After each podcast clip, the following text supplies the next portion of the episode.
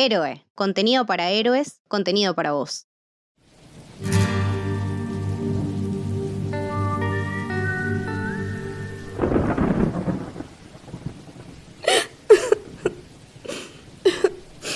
No pensé que iba a ser tan duro. Creo que no tiene arreglo, que ya no van a volver. Los extraño. No pensé que el final era definitivo. Pensé que habría algo más. Cada tanto hay rumores y mis esperanzas se renuevan. Pero ya no puedo vivir sin esa certeza. Muy bien, tomaremos su caso, Marcela. Somos un grupo de gente que se dedica a estas cosas. Le van a decir que no sabe soltar, que es una monotemática, pero usted tiene que resistir. Tenemos todo calculado. Y por favor, no lo comente con nadie. Nuestros servicios están garantizados. Quédese tranquila. Nosotros podemos calmar su necesidad de hablar de los simuladores.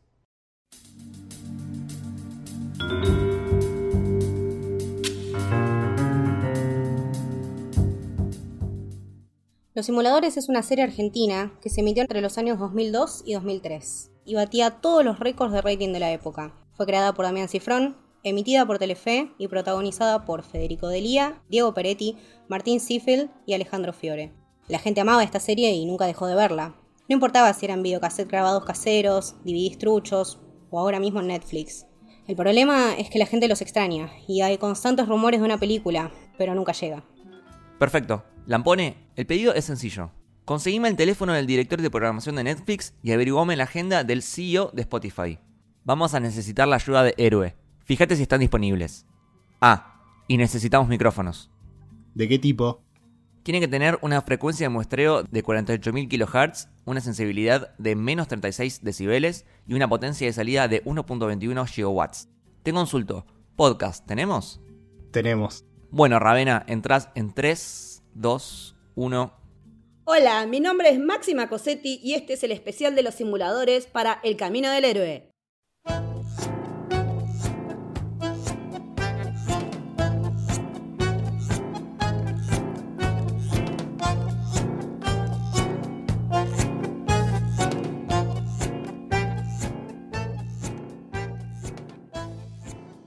Bienvenidos y bienvenidas al Camino del Héroe. Mi nombre es Lucas y estoy con Camito. Hola, ¿qué tal? Y estoy con Leti. Hola. Y hoy vamos a hablar de... Los simuladores. Puede que sea nuestro mayor tesoro nacional. Yo creo que sí. Yo creo que sí. Totalmente, sí. Pero tenemos un invitado especial para esta ocasión. Contamos con la presencia de Fran Santarella. Bienvenido, Fran. Ay, chicos, muchas gracias. Estoy muy emocionado, posta. Es como mamá llegué eh, estar acá con ustedes. Así que muchas gracias por invitarme a hablar de este tremendo serión que es los simuladores. Y bueno, justo somos cuatro, así que está, está buenísimo. Está todo fríamente calculado. Y bueno, como decía Camito, para mí es la mejor ficción argentina de la historia. No sé ustedes. Para mí también. Definitivamente sí, Sí, sí, No hay comparación. Incluso voy más allá, porque hice un rewatch hace poquito, me la vi toda completa, y realmente es de las mejores series que vi en mi vida. Tiene un guion, ahora vamos a hablar más en profundidad, pero exquisito, es, buenísimo. Es superlativa, sí, es superlativa. Yo no la había visto entera, porque evidentemente en mi casa, en esa época, a esa hora o ese día, mirábamos otra cosa y no es que yo podía sentarme a verla con mi familia el día que emitía, sino que tenía recuerdos sueltos y como que nunca me había enganchado, pero Fran, que es el culpable de que yo la haya visto, me empezó a hinchar bastante la pelota para, mirá la que está buena, mirá la que está buena, y tenía razón. Y terminaba mirando episodios hasta las 3 de la mañana porque no podía parar. Me agarró como un ataque y ahora empiezo a usar las frases de los simuladores en todo y ahora entiendo todos los memes. Sí, es que yo creo que los simuladores vendrían a ser como la contrapartida de los Simpsons. O sea, seguimos sacando frases, seguimos sacando memes eh, de una serie de hace 20 años. Totalmente. Sobre todo me parece también por, por el impacto, ¿no? Y, y, eh, tomando todo en cuenta lo que es el consumo de una serie, sobre todo de un unitario, eh, tan, tan masivo y que a la gente le gustara tanto y que la gente lo consumiera y que quisiera más, ¿no? No estábamos acostumbrados tampoco a este, a este modo de, de consumir las series que ahora lo vemos, por ejemplo, en Netflix temporada 1, temporada 2. En ese momento simplemente era vuelven los simuladores, o sea, no, no era temporada 1 y temporada 2. Y me parece que también en eso se armó toda una, una comunidad que después, bueno, crece, ¿no? Y se expande, como dice Leti, eh, a los memes, a las frases, eh, a identificarse. Personalmente hice el rewatch eh, el año pasado. No la había visto entera, yo tampoco. O sea, me acordaba muy poco de, de la última temporada. Sí me acordaba de los episodios de la primera. Pero realmente, como decía Lucas, descubrí un guion maravilloso y yendo incluso un poco más allá. Em, personalmente siento que Cifrón realmente es un dueño y señor de lo audiovisual. Es impresionante cómo maneja cada uno de los géneros. En los simuladores tenés acción, tenés misterio, tenés ovnis, tenés eh, religión, tenés romance. Ciencia ficción. Ciencia ficción, eh, lo que quieras, lo que quieras y en el contexto en el que quieras, ¿no? Después él... Eh, creo que ya más adelante, cuando salió todo el tema de hermanos y detectives, eso también fue un impacto bastante, bastante grande y que él tenía ya muchísimo más el apoyo de lo que había aprendido en los simuladores. Pero en los simuladores, chicos, era un pendejo. 27 años tenía, ¿cómo puede ser? ¿Qué? ¿27?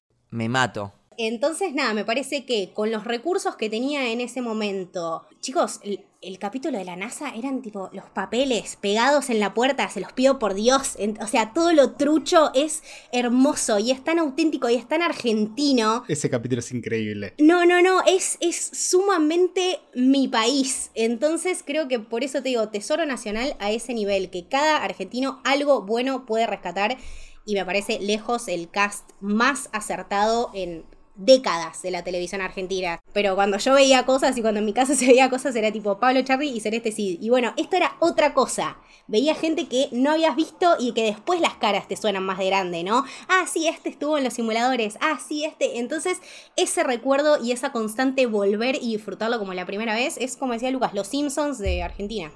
Sí, es que más allá de ellos cuatro, creo que la serie está sostenida por todos los pedazos de actores y actrices que invitaban, porque en cada uno de los 24 capítulos introducen alguna figura, eh, no sé, Claudio Risi, Rolly Serrano, eh, Luis Machín, Andrea Politi, Boy Olmi, eh, Marcela Klosterboer, Claribel Medina, el Puma Goiti, Erika Rivas, Leonora Wexler, Luis Luque y muchísimos más. O sea, era como una especie de pasarela de actores y actrices que te sirve para ver cuáles eran los más importantes de la época, o también algunos que quizás en, esa época de los simuladores todavía no eran tan conocidos, pero después sí la pegaron, por ejemplo, no sé, Erika Rivas, no sé si era tan conocida en esa época, y ahora para mí es una de las mejores actrices que tenemos en el país, así que ellos de alguna forma también son unos adelantados. Claro, a mí me pasaba que yo venía de haber visto la última ficción nacional unos años antes, Gasoleros,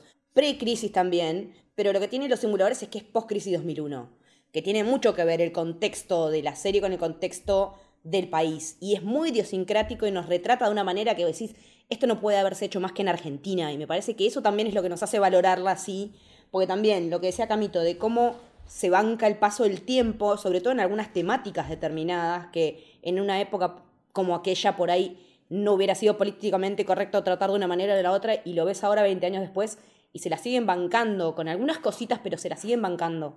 Pero el contexto de época es fundamental, es fundamental. Es una serie que claramente tiene la marca muy argentina eh, en todo, ¿no? Eh, me parece que es una serie que te muestra mucho la visión y la idiosincrasia de los argentinos en esa época y queda como medio un recurso de historia eh, de que si querés chequear cómo era la Argentina en esa época tenés muy bien retratado cómo era la idiosincrasia argentina, cómo veíamos nosotros a nuestra propia gente y cómo veíamos nosotros también a las cosas de afuera, me parece, ¿no? Siempre tiene como esa mirada sobre el exterior que era muy de nuestra idiosincrasia de esa época. Claro, funciona como una foto, una foto de cómo era la Argentina en esa época, en el 2002, 2003, 2004.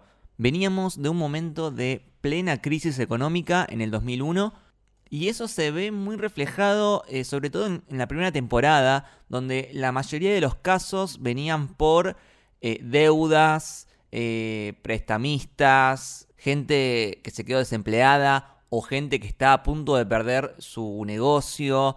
Bueno, los bancos y el odio a los bancos, el tema de la policía corrupta, que era justamente en Argentina en esa época estaba la famosa maldita policía. De la maldita policía, claro obviamente los políticos corruptos. Realmente, como decía Fran, es como un recurso histórico para entender esa época. Y también la, imposibilidad de la gente, ¿no? De, confiar en alguien o de recurrir a alguien. Esta certeza todo el tiempo que uno tenía que tener de, bueno, ellos son profesionales y aparte de la plata se la cobraban nada, al chabón al que se le hacían caber, eh, les, te cobraban un favor después. Entonces, eso me parece que también es muy, muy argentino. El, intercambio y el trueque aún en estos momentos y especialmente eh, me parece que también es, es, justamente, como decía Lucas, la foto. A mí me, encanta decir siempre que la veo que arman una red solidaria, básicamente. Tipo, todos sus operativos se basan en armar una cadena de favores, una red solidaria entre la gente que van ayudando y todo eso. Sí, sí, sí, totalmente. Y aparte está el tema del boca en boca, porque ellos solo tomaban casos cuando eran recomendados por gente que ya habían ayudado. Estaba la figura como del puente, que es aquel personaje que ve que otro le está pasando mal y dice, che, yo conozco un grupo de gente que puede ayudarte. O sea, ahí hay un laburo de empatía. Porque bueno, era, a mí ya me ayudaron con mi problema. Ahora que te ayuden a vos. Es realmente una cadena de favores. Y aparte, era una época donde, como dijimos antes, la gente estaba en la lona, pero aparte también estaba sola. Mal. Porque había una ausencia de Estado. O sea, el Estado era corrupto y era inoperante. Entonces, si la gente tiene un problema grave, olvídate que les ayuden de alguna forma. O sea, estaban totalmente solos y era arreglate como puedas. Entonces, ahí aparece este grupo que ayuda a gente común con problemas graves. Gente común, literalmente el pueblo. Sí, básicamente es eso porque eh, toda esa cuestión de, lo económico no es solo lo económico, es cómo pega también el autoestima de la gente, el hecho de no tener un laburo, de no poder eh, mantener el negocio familiar que tiene hace 40 años, eh, tiene mucho de, también de, esa cosa tan argentina de, decir, bueno, nos juntamos a comer, no tenés un mango, pero hacemos una vaca y cubrimos tu parte. En ese sentido yo los veo como que ellos eran un poco eso, ¿no? De que, bueno, de alguna manera nuestros operativos son caros, pero eh, aunque no tengas la plata, después cuando puedas vos nos vas a dar una mano.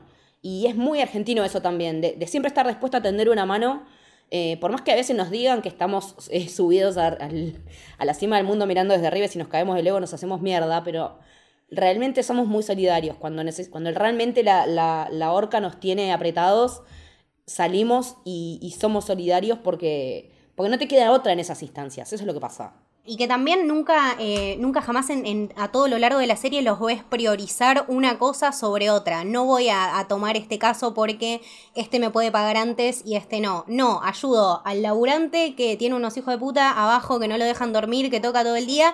Y también ayudo al presidente que tiene una eh, disfuncional, disfuncionalidad eréctil. Entonces, eh, me parece que realmente no había límite para lo que podían hacer y los pusieron en las situaciones más desopilantes y más descabelladas. O sea, darle rienda suelta a la creatividad absoluta y decir, bueno, a ver, tengo toda la plata de este ser para hacer lo que quiera. ¿Qué podemos hacer y cómo lo podemos solucionar? Listo, armamos un operativo para que un chabón apruebe exámenes en diciembre. O sea, es el sueño, ¿entendés? Es, hasta el día de hoy los chicos te dicen, bueno, que quisiera que los simuladores me ayuden a pasar eh, los exámenes. Entonces, nada, es algo que te queda más allá de, del momento. Sí, y también es como que sobrevuela siempre sobre la serie como una ideología muy Robin Hoodesca, ¿no? Lo, dice muy clarito el, detective eh, cuando los investiga, que está eh, maravillado con este equipo, que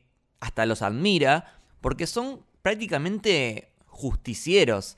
Y también la serie juega mucho con eso. Tenemos un capítulo del Vengador Infantil que está muy asociado con los superhéroes. Hay un lindo mensaje en la serie. Sí, sí, lo meta creo que va tomando forma a partir de, esta serie en todo lo que refiere a, a Cifrón y a su cinematografía y a cómo se desarrolla él después. Y me parece que acá empezó el camino para decir, ok, esto es lo que quiero hacer y yo esto es lo que soy. Es un chabón que va muchísimo, muchísimo más allá y que hizo una Comfort Series para un país, o sea, fue, fue literalmente un prócer, porque en un momento de mierda, en una situación de mierda, te trajo lo más lindo que te puede traer, que es la posibilidad de distraerte un rato con tu familia, sentarte a comer y mirar esto y pensar, nada, que te podría pasar a vos, que estaría buenísimo si pasa y que si no pasa también es un rato donde te desconectás y lo vivís como si fuese tu realidad. Me parece que está buenísimo. A, mí me, gusta mucho que mm, lo dice Santos y para mí es la descripción perfecta. Son un grupo de justicia paralela. O sea, importa el caso y no importa eh, la plata. O sea, si bien siempre se recalca eh, que son muy costosos, digamos, es como estábamos diciendo. O sea, siempre encuentran la forma de eh, derivar esos gastos a quien pueda pagarlos y no importa si vos no puedes pagarlos, lo que importa sos vos, el caso y el problema que tenés. O sea, eso es clave. Es que es la aplicación del método científico, al fin y al cabo. Es muy tema, problema, solución. Es así. Sí y no. ¿Por qué? A ver. Porque ellos en un momento tienen lo que se llama la Brigada B, que en sí usan la misma metodología que usan ellos, pero creo que narrativamente está hecho a propósito para que ellos fallen y que después esté el concepto de que más allá del método, que ellos son muy metódicos, más allá de la fórmula, son ellos. Son esas cuatro personas que tienen que estar ahí y cada uno con sus virtudes y sus defectos. Pero son ellos cuatro. Son ellos o no son nadie. Entonces, por eso eso apunta siempre al final de la temporada donde eh, Lampone quiere irse y Santos dice, bueno, pero si te vas vos, nos vamos todos. Porque si se va uno, esto no funciona, no es una fórmula, no es que, no es que te podamos reemplazar por otro. Eh, sí, son los mosqueteros y D'Artagnan, no puede haber otros. Claro, si bien hay una fórmula y hay una metodología que claramente se ve muy bien, porque todos los episodios tienen como ciertas escenas que se repiten, ¿no? Ellos cuatro eh, reunidos eh, y cada uno dice como sus frases que como que las dice siempre. Eh, si bien hay como una especie de rutina, creo que en el fondo funciona porque son ellos. También porque son cuatro personas que desde sus distintas perspectivas le brindan un montón al grupo, ¿no? Tenés a alguien, bueno, sumamente científico como es Santos, tenés un caradura como es Ravena, tenés un hombre que es 100% operaciones como es Lampone y después tenés Medina que, bueno, hace todo el background y encima lo tenés en esos momentos donde escucha... Es el corazón, es el corazón. De...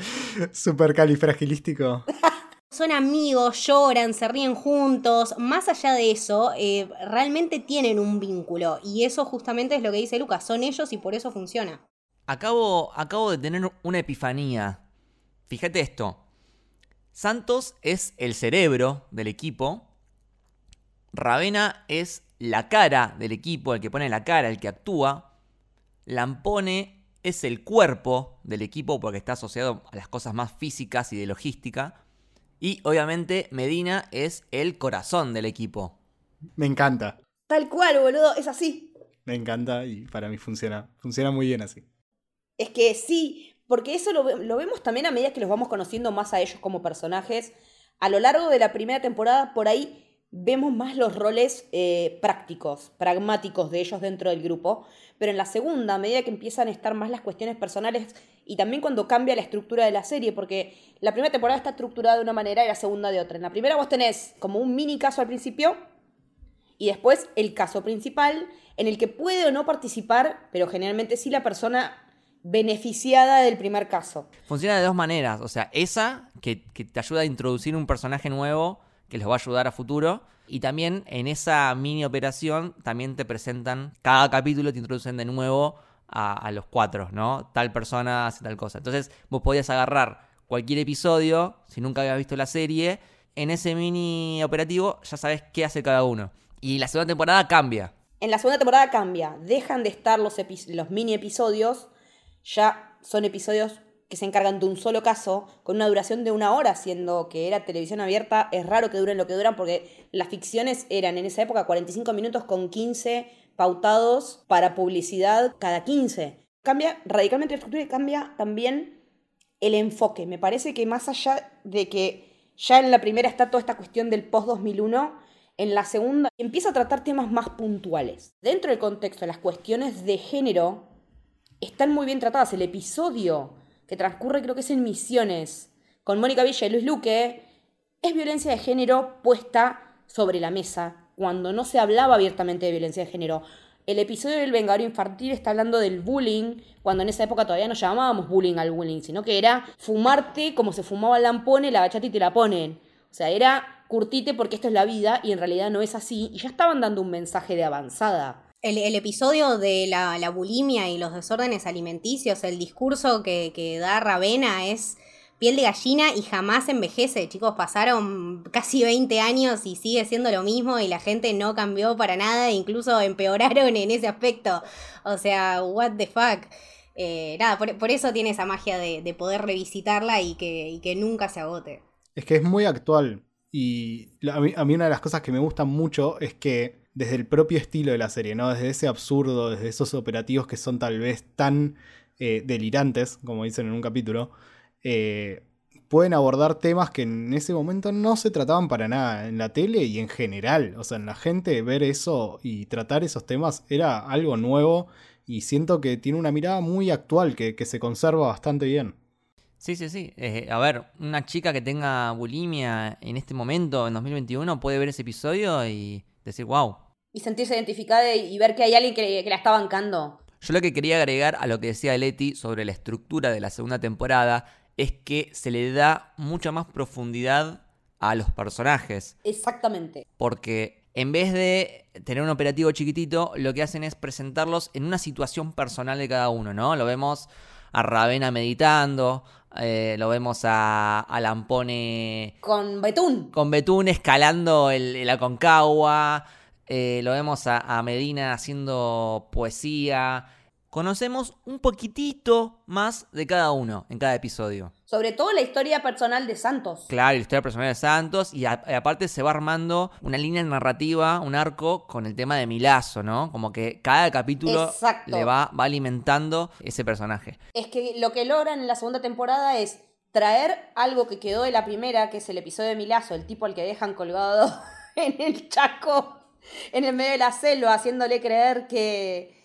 que está participando de un reality show que era un furor en esa época también. Sí, es verdad. Eh... Expedición Robinson, chicos. Claro, exactamente. Expedición. Veníamos de Expedición Robinson. Chicos, yo grabé en BCR la final de Expedición Robinson. O sea, se me cayó. Voy a buscar el DNI que se me acaba de caer, pero oh por Dios. O sea. Y en la segunda temporada retoman ese personaje y hacen que, como decía Lucas, que haya un arco que atraviesa la temporada muy ya al estilo de serie yankee ya estructurado de otra manera, porque también la segunda temporada ves que hay más plata, más presupuesto, más sponsors. Está pensada de manera hollywoodense la segunda, la segunda parte, incluso hoy en día con todos los cambios que hubo en la industria. Claro, eso te iba a decir, adelantado absolutamente a su época. Es, es, eso es, un, es ser un, nada, un niño prodigio, porque realmente era un niño. Creo que realmente Cifrón hizo eso mismo que dice Santos, cambió el sistema con traje y corbata, se puso a la altura de los chabones que sabían y con sus 27 añitos dijo, mira, tengo esta idea, te la dejo acá, vos si me das unos mangos, yo te la hago realidad, soy un grupo de personas que resuelve problemas. Ahí tenés.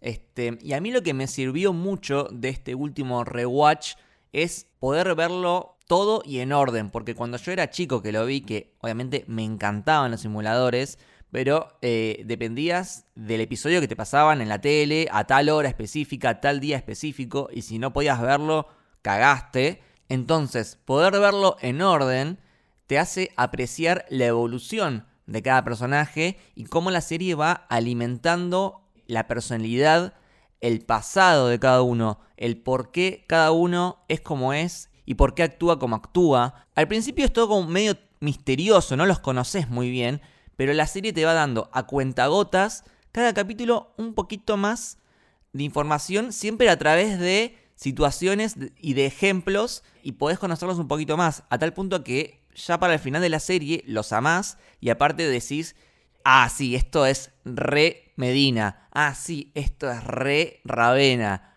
Sí, sí, totalmente. Es que creo que en un primer momento, en la primera temporada, importa más esta cuestión que decíamos de cómo resolver problemas de gente común. Ya después nos metemos en el por qué cada uno ocupa el rol que ocupa en el grupo. ¿Por qué uno hace esto? Bueno, Medina hacía todo el research porque era periodista. Eh, Lampone eh, tenía toda la cuestión práctica, pero a su vez también tenía un gran trauma que era ex combatiente de Malvinas. Eh, Ravena era un nene bien, por lo visto, porque también aparece la madre en varios operativos, pero resulta ser que él es también un adelantado porque es un tipo que practica el poliamor, porque tiene en un momento tres novias y con las tres convive y se llevan bien, pero te dice, no, pero yo no tengo sexo hasta después de los tres meses con una persona. Y ¿qué? ¿Cómo? ¿What? O sea, decís, yo supuse que estabas pintando minas en pelotas porque te las cogías a todas, no porque... Pero no, en realidad tenía otra filosofía detrás de eso. Y lo ves a Medina, que es un romántico perdido, empedernido, un tierno, que tiene una relación con la señora que trabaja en la casa, que es hermosa. Y también Lampone con su perro, con Betún, que es un que es prácticamente, más allá de la Brigada B, el quinto integrante del grupo. El quinto Beatle es, es Betún. Sí, totalmente. Y ver esos, ese avance en la segunda temporada y que nos den más de ellos, me parece que hace que los querramos más todavía. Los amás. Sabiendo lo que sabemos en la segunda y viendo lo que hicieron en la primera. Yo me, me encontré, en, en este rewatch, me encontré gritándole a la pantalla, tipo, Lampone te amo, o Santos te amo, o Medina te porque, ah, los amo a todos. Tengo un cariño enorme a todos. Siento que los conozco. Tengo un crash con Santos, chicos, no puedo parar. O sea, Pero qué, pero qué pedazo de hombre. ¿Quién no tiene un crash con Santos, no? es que, qué hombre, o sea, Fede, te amamos. O sea, te queremos mucho. Sos, Fede, si me sos estás el escuchando, ideal te de amo. hombre. Sí, sí, sí. Somos tus fans. Y me gustaría, por favor, hablar un poco del guion, que para mí, para mí es lo más alto que tiene la serie. O sea, más allá de todo, el guion es una joya. Porque, o sea, vos estás viendo la serie y decís, ¡fuah! ¡Qué tipo inteligente de Santos! ¿Cómo se le ocurrió esto? Y en realidad, justamente, hay una persona detrás, hay un guionista que se le ocurrió eso. Claro, o sea, no, no es Santos, claro. Santos no es una persona real. Uno puede decir, ah, bueno, Santos tiene un coeficiente intelectual altísimo. Pero entonces en realidad el guionista es el que tiene el coeficiente intelectual altísimo. Tuvo que haber un guionista que se le ocurra ese plan para que después a Santos se le ocurra ese plan. O sea que existe en la vida real un Santos. Real. ¿Qué piensa de esa manera? Sí, sí, totalmente. Yo pienso, si tuviese que escribir algo yo, jamás se me ocurriría esos planes tan perfectos que se le ocurrieron al guionista. Claro, y que piensa también en todos los aspectos del problema, ¿no? O sea, en la situación de la persona, en cómo este problema en particular y, este caso que tienen que resolver se relaciona también con ellos, ¿no? Porque todos los casos alguno lo toca en algún tema particular. Eh, ahora lo que se me viene a la cabeza es el Vengador Infantil y Lampone te agachas y te la ponen. Entonces, eh, más allá de como decía Leti, querer resolver es profundizar en todos estos personajes, sino que no quede solamente en, bueno, gente que resuelve problemas, algo llano, algo liso, que tiene un principio y que tiene un final. No, porque si vos no, si no vos no te enganchás, no te genera ese tipo de eh, angustia y de ansiedad de, bueno, ver qué pasa o querer ver el otro capítulo al toque. Eh, y ninguno falla. O sea, en ninguno decae. La calidad del guion y la calidad de la producción y todo sigue creciendo. Eh, con los mismos elementos, o sea, con los, elementos, con los mismos elementos pedorros de, de escenario y con la vestimenta de siempre y lo que cambia y lo que mejora siempre es el guion. Sí, sí. Yo me acuerdo que estaba viendo el episodio que eh, se quedan en un banco y tienen que escaparse del banco. Y yo lo primero que pensé cuando lo vi es, eh, bueno, esto está basado en el famoso robo del siglo, el robo del Banco de Río. Pues no, mi ciela. Y después empecé a ver las fechas. En realidad, el episodio de los simuladores es 2004 por ahí. Y el, el robo del siglo fue el 2006. O sea que ellos de alguna forma se adelantaron. Para mí lo del robo del banco se basaron en los simuladores. Cla- bueno, claro, pensé en eso porque si bien es diferente la forma de fugarse, hay como una, una vibra muy parecida, ¿no? Tipo, la policía corrupta y el tema del acting, porque en el robo del siglo había como un Ravena que era como la cara, que hablaba con la policía. El máximo Cosetti. Tenían como ciertos roles. Sí. Eh, tenías el cerebro del grupo, tenías una persona encargada de la logística y el transporte. Yo creo que se, yo creo que en el fondo se basaron en los simuladores. Teoría falopa, teoría falopa. Incluso lo- los pasos, los pasos que, que tienen para tener el robo, digamos, los siento muy similares a los del robo del siglo. O sea, eh, lo de, bueno, mete a toda la gente en la caja fuerte, sacale los celulares, tipo todo el paso a paso que elabora Santos. ¿No les piden comida en un momento? Piden comida en un momento, piden comida. Sí, ¿Piden sí. comida en los simuladores? Me, me muero. Sí, sí. Que le pide la, la ensalada con palta, rúcula, aceitunas negras. ¡Ay, es verdad! Que le pide una ensalada. es re- es tipo re difícil de hacer. Re específica. Ese es Santos. Santos. Aparte, es el cumpleaños de Santos. Es el cumpleaños Eso, de eso Santos. me parece tipo totalmente flashero. El- lo del cumpleaños no está planeado en ningún lado. Pero acá es el cumpleaños de Santos. El robo del siglo estaba ahí y nunca lo vimos. Mal. Me acaba de explotar la cabeza, boludo. Otra epifanía. Otro, otro paralelismo con los Simpsons. Viste que los Simpsons dice que predicen cosas. Bueno, los simuladores predijeron el robo del siglo. Oh my god. Me encanta, me encanta.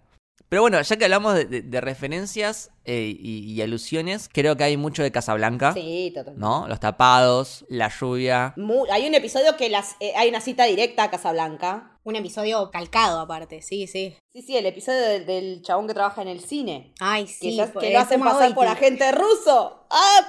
Es genial, boludo. Chicos, o sea, nazis. Eh, es una, es claro, es una peli, es eh, la, la mezcla de Casablanca y una peli noir, ¿entendés? Es hermoso, Sí, es es, el- perfecto. es que ahí se meten con el film noir. Es noir. Exacto. está- es otra experimentación con otro, con otro género también palpable. Bueno, también hay mucho de Sherlock Holmes, ¿no? También. Hay un capítulo que directamente Santos aparece vestido de Sherlock Holmes. Claro, el episodio que se toman el fin de semana para descansar y tienen que terminar resolviendo el caso. Que para mí, ese episodio es la semilla de Hermanos Detectives. Es que sí. Eso y todo el arco de. No me acuerdo el nombre del personaje. El, que- eh, Aguada, el detective.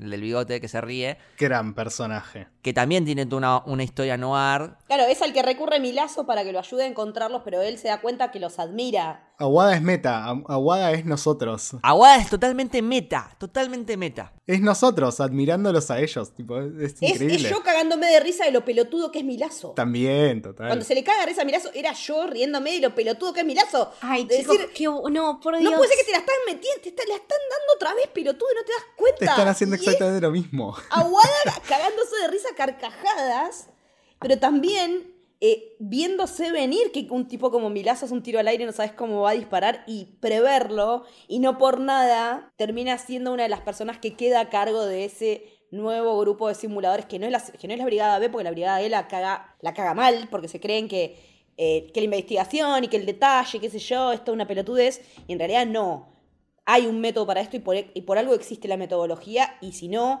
te pasa lo que te pasa a ellos que terminás en el FBI. Que ya la Brigada B pasen a ser como operativos de Bin Laden fue como ¡fua! Porque también yo decía, en esa época, meterte a hablar de Bin Laden... Y se lo dice Santos. Tipo, te estás metiendo en un tema jodido. ¿Estás seguro? Sí, sí, está todo bien. Claro. Pero aparte, como ellos se le hacen caber al FBI diciéndole, ¿y ustedes por qué se creen todo esto que les estamos diciendo? No están chequeando nada. Yo, yo vengo acá y les digo cuatro cosas y ustedes me creen. Que también es, es, es Esperetti en su máxima expresión. En realidad hay una temática que está bastante presente en la serie, que es una crítica al sistema yankee y, y todo el imperialismo yankee, ¿no? Absolutamente. Sí. Todo este tema con el FBI, la NASA. Chicos, se hacen pasar por la NASA. ¿Qué hace la NASA en Argentina, boludo? Bueno, Santos cambiando la bandera yankee por Argentina o preguntando dónde tiene la escarapela. Hay como un nacionalismo argentino y una crítica al imperialismo yanqui, que se mete en los asuntos de otros países. Es que en el momento que Santos dice, cuando está con, con el personaje de Mónica Villa diciendo eh, las cataratas tiran no sé cuántos litros de agua y son mucho más bellas que las del Niágara o algo así, pues decís, está haciendo una reivindicación de lo nacional, de, de todos los pelotudos que podemos ser nosotros a veces, decir, no, pero siempre afuera es mejor. No, acá también tenemos un montón de cosas que valen la pena y me parece que, que el nacionalismo de Santos va por ese lado, de, de valoremos lo que tenemos, porque no tenemos solamente todo mierda, tenemos cosas copadas también. Eh, el discurso que le da al que pierde la plata en manos del, del intendente de la municipalidad es clave. El de, el de por qué demonios no llega la escarapela. Sí. Eh, ahí es lo que hablábamos antes. Eh, te permite ver mediante pequeños detalles cómo es la personalidad de los personajes. O sea, vos ya sabes que el tipo es un nacionalista porque te está diciendo nuestra gran nación eh, tiene una proliferación de, estúpidos en el último tiempo, pero que usted pertenezca a esa lista. O sea, el tipo te hace todo eso y con eso te está diciendo yo quiero a mi país. O sea, y todo este imperialismo que te muestro es como vos lo ves. O sea, ellos eh, retomo lo que había dicho antes, tienen como una forma de mostrarte las cosas, la NASA, el FBI, em, las comunicaciones, todo como se veía, por ejemplo, nosotros desde nuestra mirada de argentinos a los yankees en Hollywood. Sí, y aparte, bueno, algo que vemos muy común estos días, en realidad históricamente eh, fue así, de, de la gente que dice, bueno, Argentina es una mierda, me voy a otro país y emigro y listo. Y acá Santos sabe que Argentina tiene muchas cosas para mejorar y elige quedarse y elige cambiarlas, decide ser parte de la solución. Y a la vez, otra cosa que quería decir es que mantiene cierto rasgo argentino, que es el tema de la viveza, ¿no? O sea, los tipos simulan, engañan, que es algo muy relacionado, ¿no? Con la viveza argentina y se habla también bastante con el tema del fútbol, de Sí. simular y todo eso. Y me encanta que básicamente este grupo de argentinos se las haga caber al fucking FBI. Es buenísimo. Obvio. Mi país, mi país. Sí, pero habla- aparte, hablando de las referencias y, de, y lo importante que es Holmes también, me- ahora se me vino a la mente el episodio en el que, spoilers de Sherlock, cuando Sherlock simula su muerte, es un operativo de los simuladores, boludo, no me jodas. Exacto. Sí, sí, totalmente. Es eso. Es, es- es- específicamente un- es un simulacro como, tal como lo vemos ahí, pero también se nota que hay mucha base en Holmes, eh, no solo en Santos, sino en la manera de proceder de- del equipo en sí, pero con Santos como la mente maestra, como la mente que pergeña todos estos planes y que le encuentra todas las aristas. Si algún día hacen una adaptación yankee, yo creo que Santos tiene que ser Benedict Cumberbatch. Sabes que sí, obvio, sí. Totalmente. Estoy muy de acuerdo con eso. La serie tuvo varias adaptaciones. Claro, eso iba a decir. En, en México sé que, sé que tuvo. En España me parece que ahí estuvo Fede Lía. Y hay una versión rusa, chicos, de los simuladores. O sea, what the fuck. Nuestras conexiones con Rusia son los simuladores y Natalia Oreiro, ¿viste? Y las vacunas. Y las vacunas. Y, y los de la casa Sputnik, ¿sí? Holy Trinity, es así. Sí. Bueno, y ahora me gustaría que pasemos por diferentes temáticas que fuimos notando cuando vimos la serie. Eh, me gustaría empezar hablando un poco de lo que sería la masculinidad, ¿no? Porque tenemos un grupo de justamente cuatro hombres donde es muy interesante analizarlos cómo son desde ese aspecto, porque cada uno es diferente. Me hace acordar mucho a otra película que se llama Another Round, la ganadora del Oscar a Mejor Película Extranjera el último año, que Leti y Lucho hicieron un análisis buenísimo sobre esa película en su episodio, y que también son cuatro hombres. Y bueno, acá por ejemplo tenemos a Medina, que es un tipo súper sensible, pero a la vez súper seguro de sí mismo. El chabón no tiene dudas, porque si bien tiene algunas características que por ahí a algunos les puede resultar de amanerado, el tipo es muy seguro de sí mismo y no tiene ningún problema. No tiene problema en mostrarse vulnerable, no tiene problema en expresar lo que siente, es muy seguro de su sexualidad. Y nunca puesto en ridículo, jamás. Exacto. Ni por los demás tampoco. Y, y se, los, y se los dice todo el tiempo. O sea, el, el capítulo de- del Día del Amigo para mí sigue siendo Ah, es una de las cosas más hermosas y más wholesome que vi en mi vida. Es el chabón cayendo con un regalito que es. Aparte, es eso también. El concepto del Día del Amigo. Quiero que sepan que en muy pocos países se celebra y que es una. No sé, una fiesta, un, una- un día hermoso y que aparte el chabón se tomó el laburo de seleccionar para cada uno una pelotudecita que para él significa un montón todo con una notita, eh, te haces el fuerte, pero sos un dulce de leche, te quiero mucho, Gaby. Te- chabón, eh, y nadie le dice, che, Gaby, sos un pelotudo. Es que el único que le puede llegar a decir algo es Lampone, que justamente es el más inseguro de todos. Por Dios, sé siempre vos. Y escribí tus poemas y andate de viaje con los jubilados.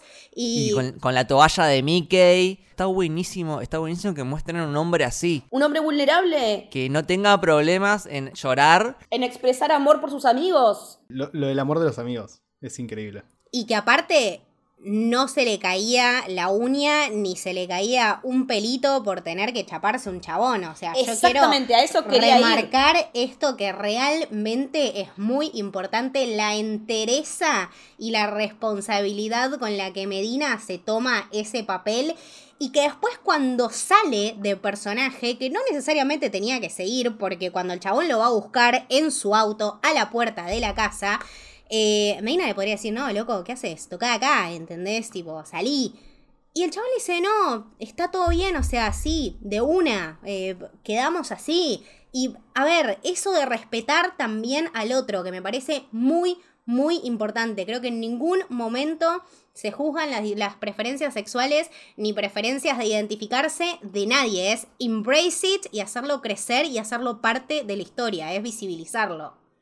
Es que totalmente con el mexicano pasa eso. Al principio, en la primera temporada, por ahí lo tomás como decís, bueno, pobre tipo, no puede salir de closet, todo", pero después, cuando vuelve a aparecer que salió literalmente de closet, se separó y se decidió a vivir la vida como él sentía que tenía que vivirla y que lo vaya a buscar, es enorme. O sea, para esa época, eso era enorme. O sea, y había habido algunas cosas ya en televisión, pero no a ese nivel. Cuando vuelve a aparecer en la segunda temporada, el chabón es muy feliz.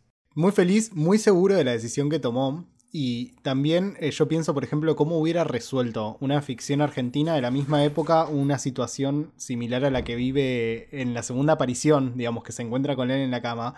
Hubiera sido algo para el humor, o lo hubiera cagado a trompadas probablemente. O sea, hubiera sido totalmente distinto. Yo creo que, que lo resuelve muy bien.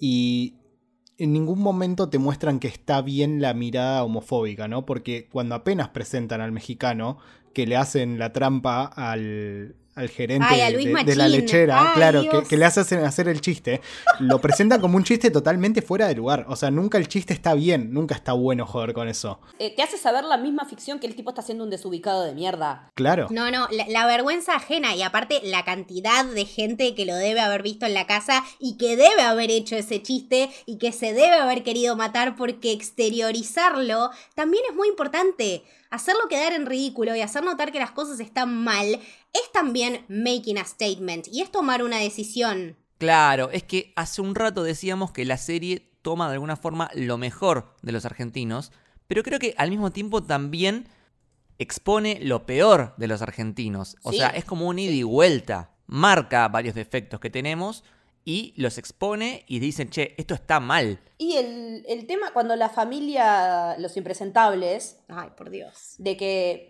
qué se considera impresentable para alguien, que qué, que tu mamá es cocinera y se viste mal, o que tu papá es puteador, o que tu hermano es un pajero. No, y, y que aparte que también la otra gente de clase alta era mucho más impresentable que ellos, ¿no? O sea, juzgando Sí, desde su posición y poniéndose ellos a mirar por encima del hombro a, a gente laburadora. Eso es realmente impresentable. El doble sentido del capítulo para mí sigue siendo una de las mejores cosas de los simuladores. Tuve otra epifanía. A ver. Chicos, Parasite, están simulando. ¡Es verdad, boludo! Y son los impresentables y, y están simulando y son cuatro encima. Están haciendo un operativo. ¡Mal! Bon Joon-ho devolvió el Oscar que nos choreaste, amigo. No, Bo Joon-ho, ese Oscar era para Cifrón. La cantidad de epifanías que estoy teniendo en este podcast, boludo. Este, mm, bueno, hablamos de Medina y, y, por ejemplo está del otro lado. Decimos que Medina era como re seguro y después tenemos a Lampone que Es un duro. exterior, o sea, exteriormente vos lo ves como un tipo sólido, es como, es duro, tosco, decís, "Eh, este, te caga trompadas, y en el fondo es súper inseguro. Y el chiste de la G, Ay, no, por de Dios. la letra G, que, que- es buenísimo, que no está unida con la siguiente letra, denota inseguridad sexual. E- Es, es re así, o sea, y el chabón va laburando a la vez su, su- seguridad. Sí, porque aparte cuando, cuando consigue pareja y la inseguridad que tiene al haber conocido a alguien y no saber qué onda con eso, que termina siendo lo que disuelve a los simuladores, que, al- que él finalmente logra conectar con alguien que no son ellos, porque hace el tránsito de, bueno, primero tiene un perro, o sea, los tiene a ellos, después tiene a Betún, y después se enamora y tiene ganas de ir por ese lado y explorar la vida por otro lado. Como que yo digo que rompió la coraza en un punto, ayudado por sus amigos, sobre todo por Medina, expresando, diciéndoles te amo. O sea, un tipo diciéndoles te amo a sus amigos, es enorme. No, y, también, chicos, mostrarnos un señor del perfil de Lampone en terapia y discutiendo sus problemas en terapia. Es un montón. Chicos, es re importante. Vayan a terapia. Les va a hacer bien a ustedes y además les va a hacer bien a todas sus familias, a todas sus amigas. O sea, yo, si no me creen, miren los simuladores. O sea, yo no estoy jodiendo, ¿entienden? Y, y me encanta porque la, la psicóloga, o sea, el chabón le plantea, no, porque nunca me agradecen y qué sé yo. Y la psicóloga le retruca, le dice, ¿pero vos también agradeces a ellos? Es buenísimo. Y tuvimos todo un capítulo que le cuesta, le cuesta un montón. Vos sabés que le cuesta decirlo, pero agradeciéndole a cada uno y teniendo un momento con cada uno de ellos. Y cuando Santos se da cuenta de que eso está sucediendo, Es- la realización de Santos, de que él está, o sea, está tan en todo que está en eso, ¿me entendés? Que se da cuenta de que Lampón está en un proceso y que necesita exteriorizar y necesita que eso vuelva también, que no sea unilateral y que él le agradezca también. Es decir, realmente they got their backs. O sea, realmente ya no son más compañeros de trabajo, sino que son amigos y, y tienen una relación que supera lo que veníamos viendo hasta, en- hasta ese momento también. Obviamente después tenés, bueno, Ravena que súper open-minded, ¿no? O sea, es el verdadero open-minded. Vive en el siglo 3000. Sí, sí, sí, sí. Muy enfocado a lo artístico, a lo espiritual. El chabón medita. ¿Sabes a quién me hizo acordar? Al personaje de Umbrella Academy, a... Coso, ¿cómo se llama? A Klaus. A Klaus. ¿Sabes qué sí? Pero eh, eh, me hace acordar en cuanto a, a- a cómo es de, de histriónico, pero a su vez cómo tiene otros valores por ahí también metidos. No son exactamente iguales, pero me hizo acordar mucho a Klaus. Aparte, por más de que siempre lo hayamos visto con mujeres, yo creo que si la serie fuese en 2021, eh, Ravena sería totalmente bisexual y viviría en una de estas eh, relaciones poliamorosas que rompen con las normas del sistema. Y aparte, el que le pellizcaba el culo a Lampone en el jacuzzi ¡Sí! era él. Yo- Hay, hay varias teorías. Ese, ese es tipo el, el de teorías. ah, pará, hay teorías. No, no, me encanta esto. A ver. La, la teoría principal es que en realidad era lo que hace las burbujas del jacuzzi, digamos, que le, le pellizca. Claro, que succiona. Claro, y que en realidad él lo mira porque él siempre lo jode a Lampone, ¿no viste? Cuando, por ejemplo, que decíamos antes lo de la G, el primero que lo mira y le hace cara es Ravena. Ravena ama joderlo. Mal. Sí, sí, sí, sí. Totalmente. Y después tenemos a Santos, El uno, indiscutido. que el chabón es viudo y obviamente generó cierta coraza, cierta cáscara, cierto autoencierro. El chabón es totalmente frío y le cuesta muchísimo entablar relaciones más allá de lo sí. laboral, ¿no? O sea, vimos en este capítulo en el banco, creo que era, que se enamora de, de la chica. Le cuesta hablar, está re nervioso. Porque aparte después cuando te enterás toda la historia de él y del contexto, y que te enterás por qué usan cosas vintage ellos, y ves que todo eso tiene un porqué, hay un desarrollo, no es porque sí. Él tiene un amor por eso, porque eso tiene una... Esa es su manera de demostrar que su historia lo sigue atravesando, que la historia del padre, del- de, la, de la ruina de su familia, que todo eso lo marcó a fuego y lo hizo ser quien es, pero a su vez lo endureció tanto como que no dejaba entrar a nadie hasta que apareció este grupo de tipos que lo, que lo ayudan a, a poder ser quien es. Cuando nos damos cuenta que Mario Santos no es un hombre, yo me quedé helada, porque no me pensaba ni en pedo que era un seudónimo.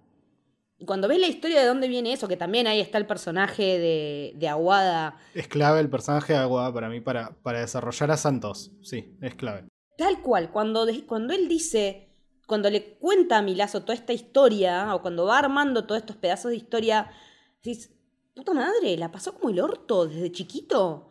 Y no le quedó otra que ser así, o sea, ¿qué haces cuando sos un nene y a tu papá le pasa lo que le pasa? Y entendés por qué el chabón odia los bancos, odia las empresas.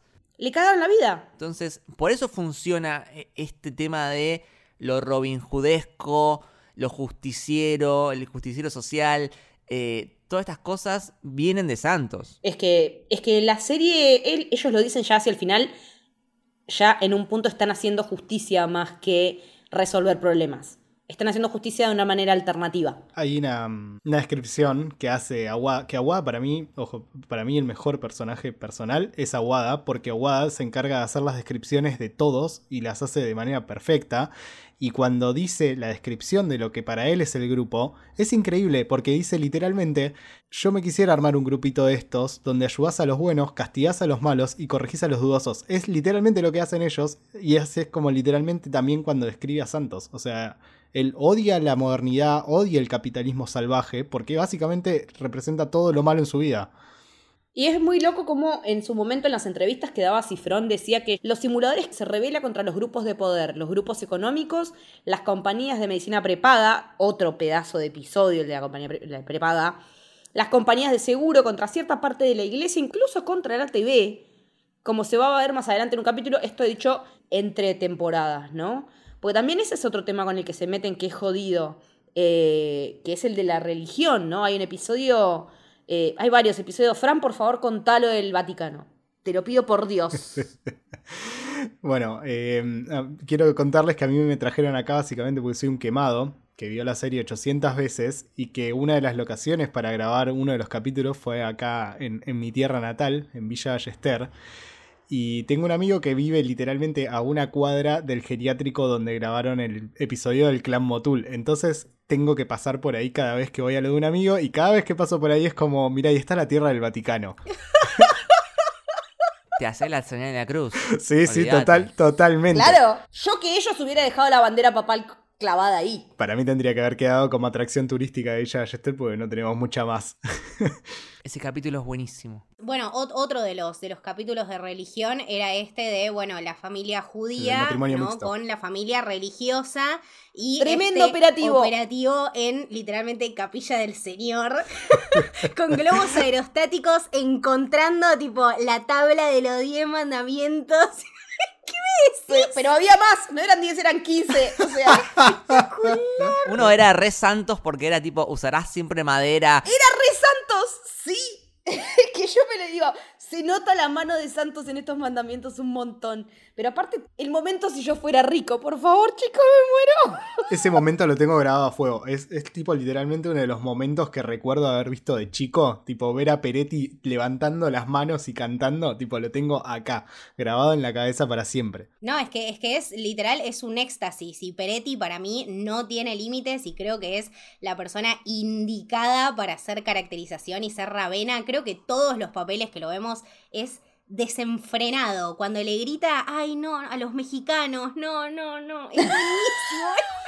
El del mariachi. Cuando está en la cocina haciendo un cocinero hijo de puta. En los impresentables. Escuchame, cumpleaños. ¿Sabes qué? Métete tu cumpleaños en el orto, pelotudo. Escuchame, cumpleaños de la sartén para pescado, ¿dónde están? No, no, no tenemos sartén para pescado. Es muy bueno. No, no, Ravena es muy, capo. Y algo que quería mencionar también es el tema de las locaciones, porque si bien decíamos que los simuladores es como una foto de, de la época, también espacialmente, o sea, tenemos escenarios desde lo más microcentro hasta un pueblito chiquito. Eh, tenemos, bueno, el glaciar Perito Moreno, las cataratas. Conoces la Argentina en su totalidad, desde lo más microcentro urbano hasta un pueblito chiquito y pasando por todos los puntos de interés de nuestra geografía. Es como un tour por la Argentina de alguna manera. Y también hay como una cosa medio meta, a, ver si me explico. A ver, Lampone tiene que traer las cosas, tiene que conseguir las locaciones y justamente para filmar la serie tenía que haber alguien que consiga las cosas y que sea como un scouter para conseguir las locaciones y que encuentre una mansión así como del estilo...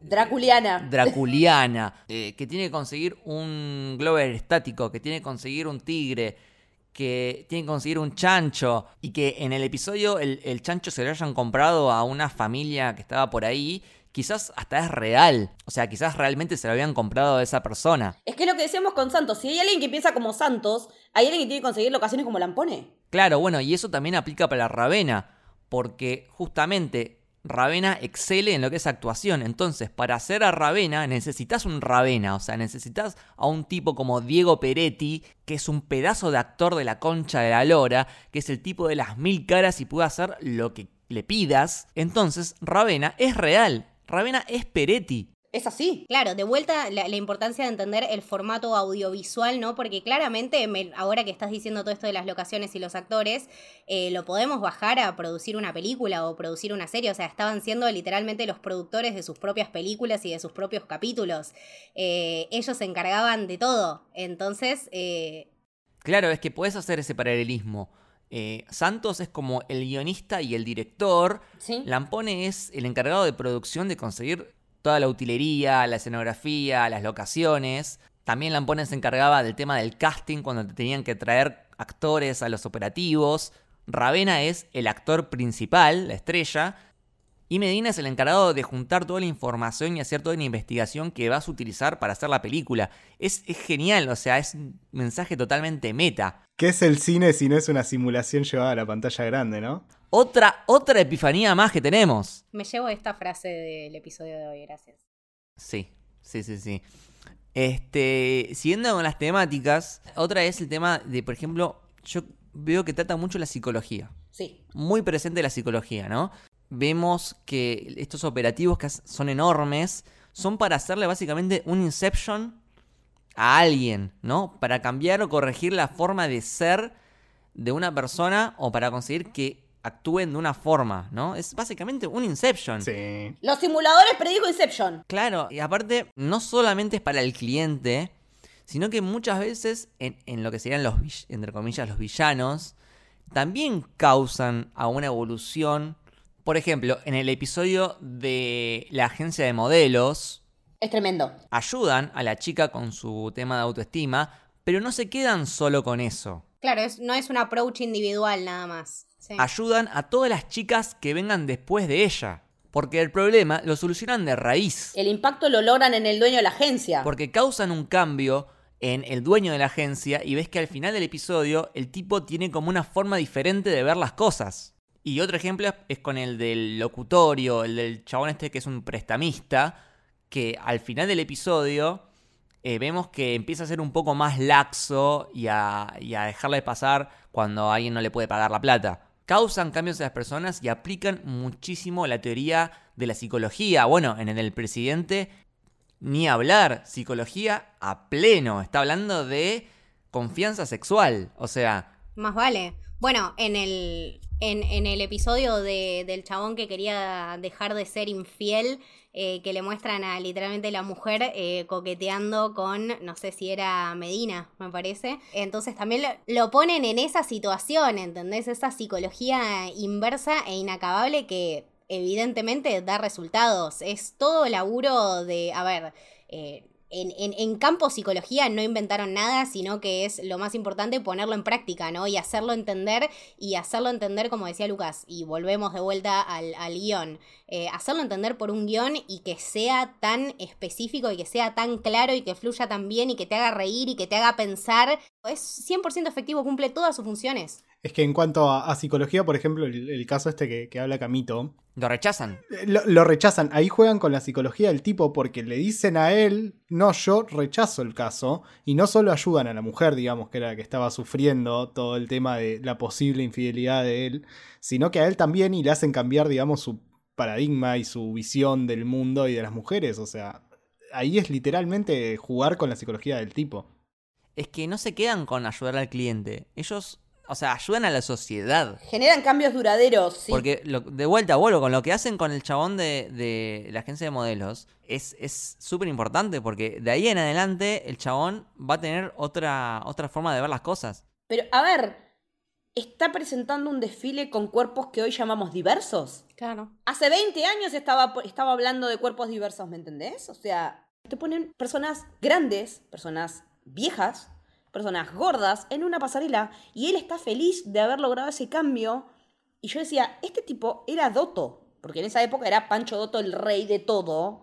O sea, era, es uno de los íconos del menemismo, que el menemismo también es The M-word. el gran objetivo, me parece, de los simuladores. Sí. sí, sí. Menemismo y la crisis de 2001. Es todo lo que nos derivó en eso. O sea, volvemos a lo que hablábamos al principio, al contexto de época.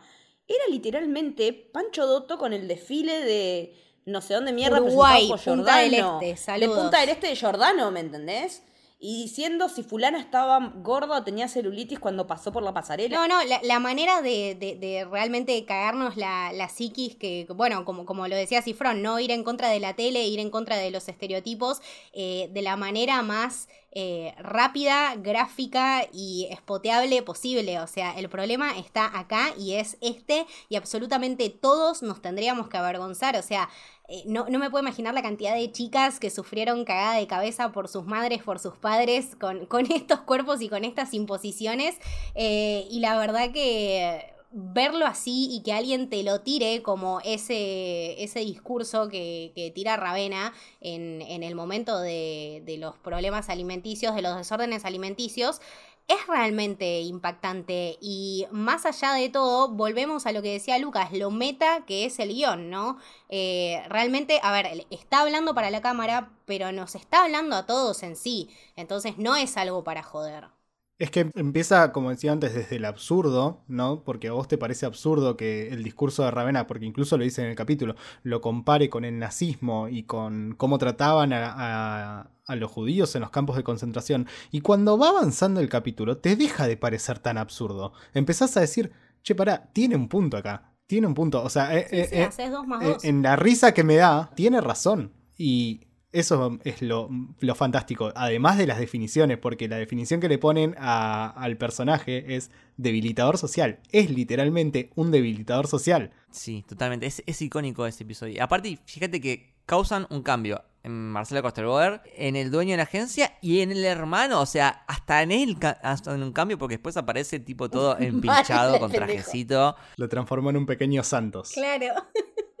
Y también, por ejemplo, en el capítulo que se van de vacaciones y tienen que resolver un tema con la policía, que ayudan a uno que es como medio torpe. Loyola, que Santos le dice, eh, las habilidades físicas no son lo tuyo, pero tenés muy buena intuición. Y lo ayudan. O sea, lo ayudan al tipo cuando no tenían por qué. Son agentes de cambio. Ellos a donde van, ayudan y causan cambios.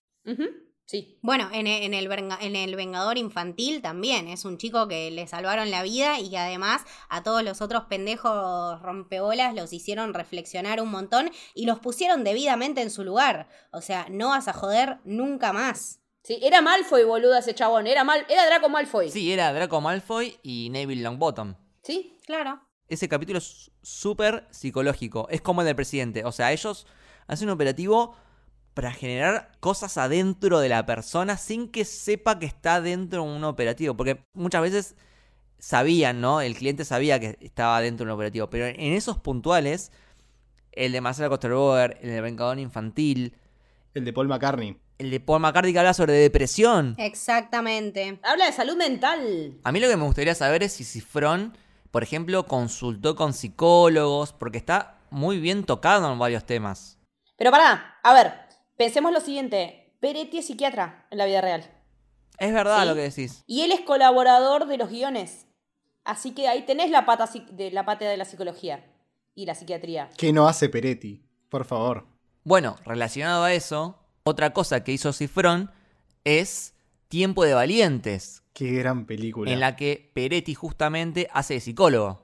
Otra gran película argentina y que se le notan ciertas cositas de los simuladores, ¿no? Nada, es, es buenísimo. O sea, Cifrón es, sos un capo, te amo. Te amamos. ¿Y qué más tenemos? Bueno, violencia de género, ya lo mencionamos con el caso de Luis Luque. Me, me pegó fuertísimo ese episodio, me, pegó- me partió al medio, me partió literalmente al medio. Eh, eh, lloré mucho. Los dos actores que, parte, que son parte de la pareja son excelentes actores, Mónica Villa y Luis Luque. Luis Luque hace muy bien de violento aparte. Le creo todo. Yo le creo todo lo que me dice. O sea, le creo todo. Le creo que es un tipo que es capaz de agarrar una mina del cogote, ¿me entendés? Me pone muy mal ese momento. La pasé mal y digo, ¿cómo mierda van a arreglar esto? Y lo arreglan de una manera tan inverosímil, pero que se la come. O sea, lo de los clones es terrible, O chicos. sea, contrataron gemelos, o sea, Contrataron gemelos y el chabón nunca lo ve al otro, a, a su clon, nunca lo ve. Es el efecto tiburón. Pero la atmósfera está tan bien generada que el chabón se lo cree. No, es buenísimo. Bueno, de vuelta todo el trabajo psicológico, ¿no? O sea, es eso. Hay un capítulo, el de las ballenas, Ah, el de Esperen a Tito, que tiene una intro bastante larga. Te va presentando el director de la orquesta y el otro que lo acosa. Y vos sabés que a mí me caían mal los dos. A mí también. O sea, ambos me caían mal, cada uno por sus motivos. El director de orquesta porque era un soberbio arrogante y el otro porque era un acosador. Y yo me preguntaba, ¿cuál va a ser el cliente y cuál va a ser el engañado? Al final termina siendo el cliente el, el director de orquesta y el otro es el que engañan. Pero el operativo es bastante particular porque de alguna forma lo potencian y lo ayudan. Y el director de orquesta, que es el cliente, termina de alguna forma perjudicado porque el otro vende más discos que él. Entonces, hasta en eso ajusticiaron, ¿no? O sea, A las dos partes. o sea, el chabón era un arrogante y le dieron una cura de humildad, ¿entendés? Y al otro que fue el engañado lo ayudaron a mejorar su vida. Y es algo que también ocurre en el episodio de Boy Olmi, que los contrata para ayudar a que la mujer lo deje. Y vos ahí te das cuenta que Santos no, no le cae bien Boy Olmi. Y en el operativo lo que hacen es ayudar a su mujer, que es, la hacen todo el operativo de, Rusia, pero después Boy Olmi queda como un pelotudo porque el amante lo deja a él. Entonces Boy Olmi se queda sin el pan y sin la torta. Fantástico. Justicia poética. Y otra de las temáticas que trata es la obsesión con la plata y con el trabajo y el tema de la familia, que lo, vemos muy bien en el último episodio.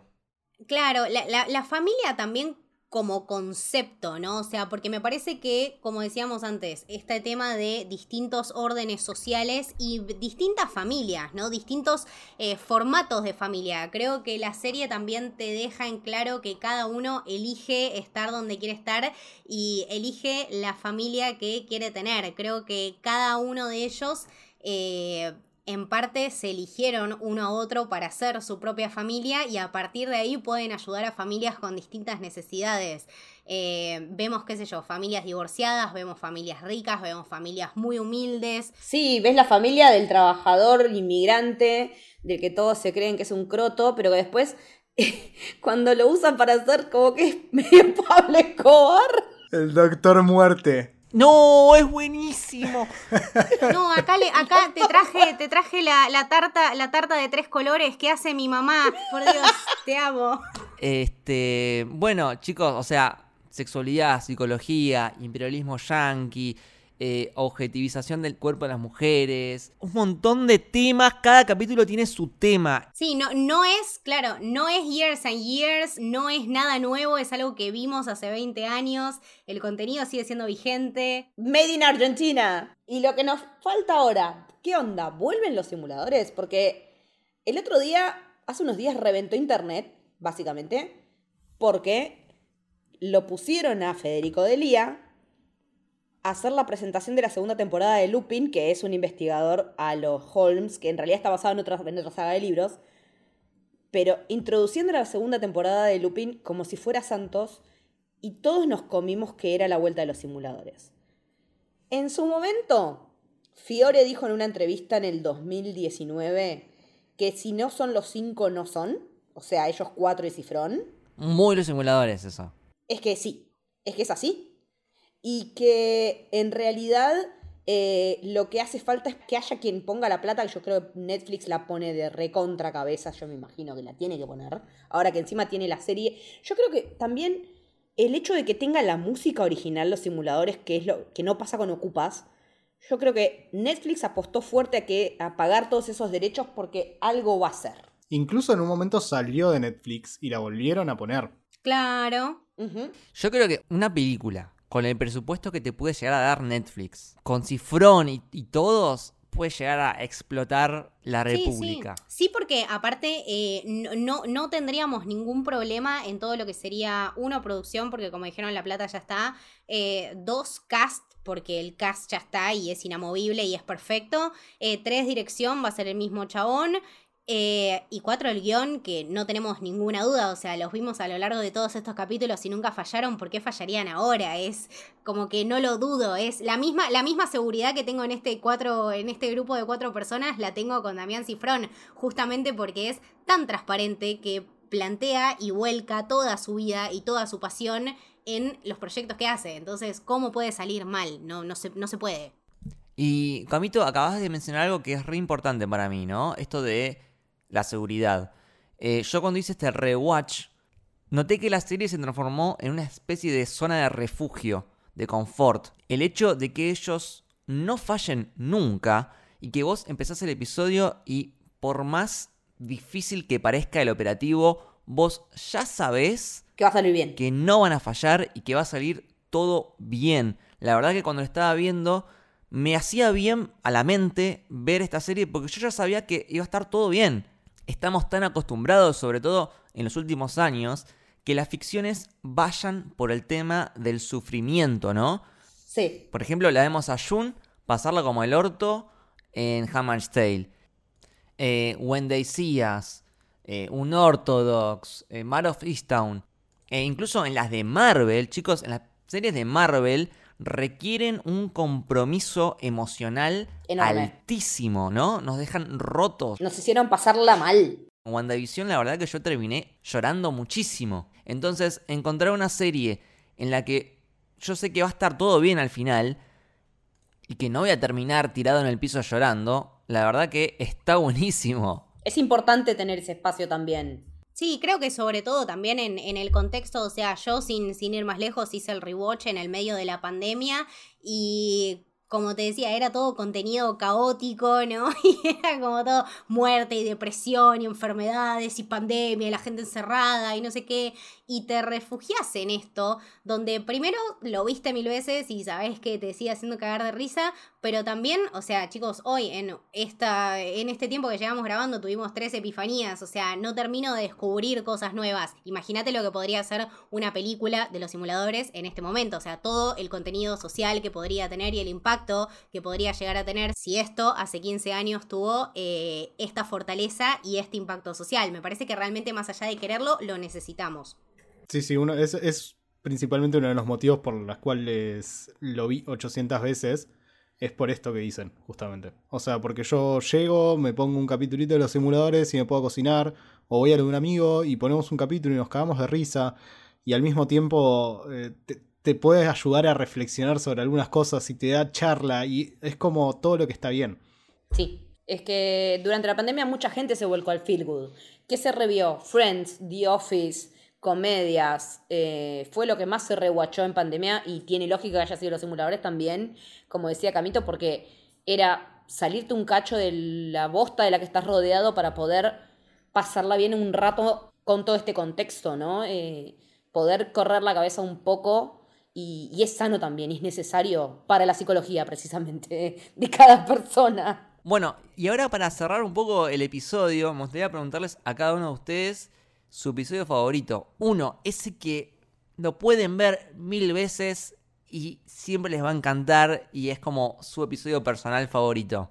Empezando por el invitado, Fran. Bueno, gracias por este honor de, empezar yo. Mi episodio favorito me costó un montón, pero es El Vengador Infantil. Porque yo vi la serie siendo un niño de 8 años cuando salió el capítulo y me sentía muy identificado con Pablo. O sea, eh, era, e- él era nosotros cuando éramos chiquitos. Y me parece que, bueno, o sea, viéndolo hoy en contexto, volviéndolo a ver, me parece que es un episodio que, como ya dijimos, trata una temática que en esa época no se trataba, que la trata de una forma muy buena porque no solo es darle su merecido al malo, digamos, ¿no? Y resolverlo con una piña, sino también trabajar sobre la psicología de, él, ¿no? Que gane confianza, que pueda conseguir sus objetivos y que pueda desarrollar sus metas de la vida social, como dice Santos. Y también me encanta eh, el paralelismo que generan en este capítulo con Lampone para contar su historia y para darle la personalidad que tiene Lampone es toda a través de por qué él era un nene buleado. Y es clarísimo, los dos se llaman Pablo. O sea, ¡Claro! ¡Es verdad, boludo! ¡Boludo! ¡Es verdad! No puedo seguir después de esta revelación. Teni- tuvimos cuatro epifanías, cuenta como una CB más o menos. Claro, y, y Lampone termina a, a su vez encarando su. su... Encarando a su bully. Claro, sí, claro, totalmente. claro, claro, claro. Que aparte cuando apareció con el chumbo yo dije, no, Lampone te está yendo a la mierda. Y cuando ves que era de mentira decís, Claro, porque son simuladores, justamente. El chabón hizo su propio operativo personal, lo armó y lo ejecutó él solo. Claro, y se probó a él mismo. Sí, sí, sí. Ay, es buenísimo. Gracias, Fran, por traer esto a la mesa. Camito, tu episodio favorito. Mi, mi episodio favorito es y va a seguir siendo siempre, siempre Los Impresentables. Para mí tiene una calidad, una entereza y unas frases que son increíbles y unas actuaciones. Por favor, querés una naranja. O sea, vos querés que yo me muera acá en este mismo momento. Porque era lo primero que le decía a la hija cuando la veía después de un par de días, tipo. No, no, aparte, como lo ves, se clava cinco pajas por día, eh, metete tu cumpleaños icónica, en el orto, pelotudo. Sonreí, Javito, que acá te van a dar de comer. No, no, no, es, es impresionante, aparte realmente porque uno, qué sé yo, eh, está bien, hay gente que tiene... Porque uno realmente se ve, a ver, yo en mi situación que fui, no sé, la primera persona de mi familia que tuvo la oportunidad de ir a la facultad y de tener un futuro y de realmente hacer una carrera, ¿no? Y ver en retrospectiva todas las cosas de tu familia que a veces te hacen ruido que vos decís, no sé, ves una con un padre médico y con un abuelo abogado y con una abuela psicóloga y decís, por la concha de la lora. O sea, realmente los que terminan salvando las papas son los impresentables y los impresentables en realidad eran los ricos. Entonces, Es como Parasite. Los parásitos eran los ricos. Parásitos, boludo, es los parásitos. Boludo. ¿Quién, quién mierda, quién mierda iban a ser los ricos en el fucking cumpleaños si con toda la guita no podían arreglar este problema? ¿Quién lo pudo arreglar? Un simple operario y una simple cocinera que además se ponía la camiseta porque el chabón estaba muy deprimido para ir a buscar laburo. O sea, realmente tiene un contenido social y una humillación social que es muy difícil de soportar si vos no te reís de eso. Entonces, pasar del llanto y de la angustia a la risa y a ver eso y a que te provoque un cambio en la mente y decir, sí, loco, mi familia hizo todo esto para que yo ahora esté acá es realmente un montón y es una familia que se rompió el orto. Entonces, habla muchísimo más de los logros y de las posibilidades y de los recursos de las familias que se las rebuscan y que se rompen el orto que de los ricos que ya tienen todo solucionado. Y además, bueno, las actuaciones maravillosas y como decía, las frases que me las llevo eh, con esta cara de Gil se clava cinco pajas por día, chicos. Best, o sea, best. Genial, genial. Bueno, hay una anécdota que en realidad creo que es bastante conocida, pero cuando Santos le dice a Lampone, eh, te pedí un tigre, Lampone, porque era un puma, es real porque iba a ser un tigre y no consiguieron un tigre y consiguieron un puma. Entonces es como Otra vez el meta. otra vez lo meta, o sea, es Lampone no consiguiendo un tigre. Ese es el asistente de producción no consiguiendo un tigre y consiguiendo un puma porque era más barato. O sea, te amo.